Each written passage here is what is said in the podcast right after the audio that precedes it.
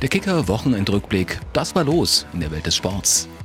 Bundesliga kommt mit viel Spektakel aus der Winterpause. Nullnummer bei historischem Kloppspiel, Arsenal besiegt Man United. DHB-Team macht Einzug ins WM-Viertelfinale klar. Tore, Tore, Tore. Die Bundesliga hat sich an diesem Schmuddelwetterwochenende von ihrer Sonnenseite gezeigt. Sechs Tore im Duell der Europa-Aspiranten Wolfsburg und Freiburg, alle für den VfL. Wolfsburg steht nun auf Rang 7, Freiburg fällt auf Platz 3 zurück. In gleich zwei Spielen gab es sogar noch mehr Treffer. Mit einem 4 zu 3 gegen Augsburg bleibt Dortmund auf Europapokalplatz 6. Mit 7 zu 1 hat Köln das Mittelfeldduell gegen Bremen gewonnen.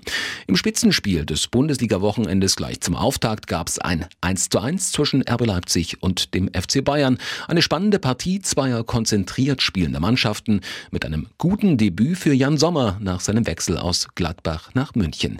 Bayern-Coach Julian Nagelsmann war sehr zufrieden mit seinem neuen Keeper. Es ist keine ganz leichte Rolle, nach so einer kurzen Zeit ein Spiel machen zu müssen von Beginn an. Hat er sehr gut gemacht mit einer guten Präsenz, guten Ausstrahlung. Hat jetzt nicht viel halten müssen, aber hat ein paar Flanken abgefangen, Ecken abgefangen. Fußballerisch sehr gut.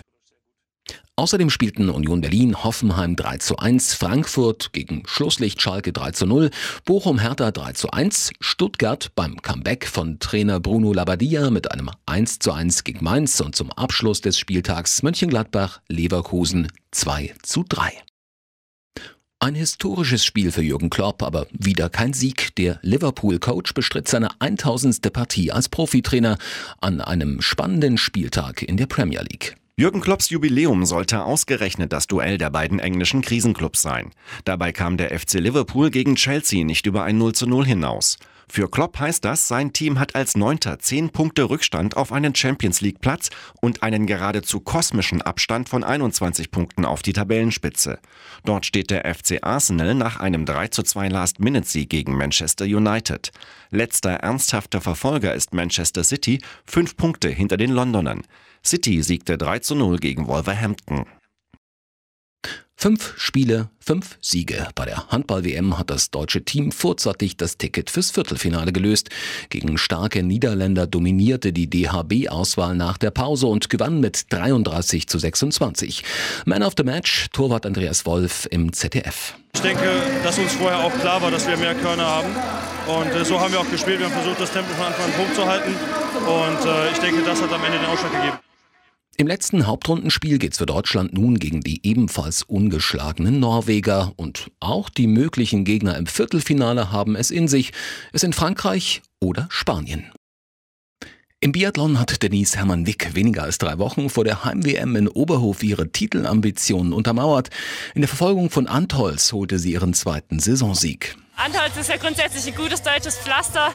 Das bestätigte auch Roman Rees mit einem starken vierten Platz in der Verfolgung der Männer. Ganz vorn einmal mehr Johannes Teniers-Bö. Auch die deutschen Staffeln präsentierten sich in WM-Form. Sowohl für die Frauen als auch für die Männer gab es in Antols jeweils einen dritten Platz. Fazit, Generalprobe geglückt Oberhof kann kommen. Dem deutschen Skisprungteam bescherte Markus Eisenbichler zum Abschluss des Weltcups im japanischen Sapporo einen versöhnlichen Abschluss. Er sprang im Finaldurchgang noch vom siebten auf den dritten Platz vor. Das letzte von insgesamt drei Weltcup-Springen in Sapporo gewann der Japaner Ryoyo Kobayashi vor vier Schanzentourneegewinner Halvor Egner Granerüth aus Norwegen. Den Wochenendrückblick gibt es wieder am nächsten Montag. Weitere News jederzeit auf kicker.de oder in der Kicker-App.